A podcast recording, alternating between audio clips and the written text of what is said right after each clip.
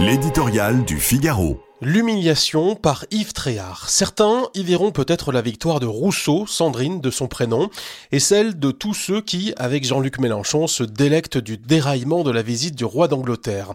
La monarchie, Versailles, le faste et l'argenterie, très peu pour ces révolutionnaires aux petits pieds, moitié woke, moitié bolivarien, qui rêvent de refaire 1789. Les poubelles qui fument, les bâtiments publics qui brûlent, les forces de l'ordre qui sont caillassées et les têtes de Macron ou de Borne portés au bout d'une pique. Quelle aubaine pour eux.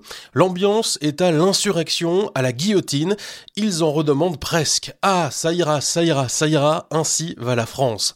En ajournant le voyage du roi Charles III, le président de la République reconnaît pour la première fois que le pays danse sur un volcan. Indirectement, il vient d'avouer ses craintes.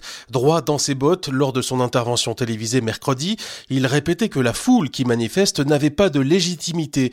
Il redoute aujourd'hui qu'elle conteste la sienne. Et il admet son impuissance face au désordre de la rue, son incapacité à contenir d'éventuelles violences au passage de son hôte royal.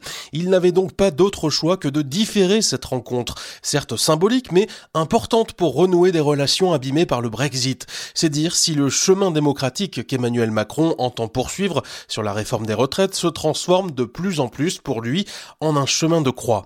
Face à l'opinion, aux oppositions, aux syndicats et faute d'une majorité solide à l'Élysée, le monarque républicain, celui-là, est plus seul que jamais. La visite de Charles III en douce France devait être retransmise sur tous les écrans de la planète. Là, c'est c'est l'humiliation de ce désastre diplomatique qui tourne en boucle sur les images en mondovision. Et suprême affront, la ville lumière devenue ville poubelle cède la primeur à Berlin pour la première sortie à l'étranger du nouveau roi. Terrible désillusion d'une nation déglinguée dont on se demande dans quel état elle sera pour accueillir les Jeux olympiques l'année prochaine.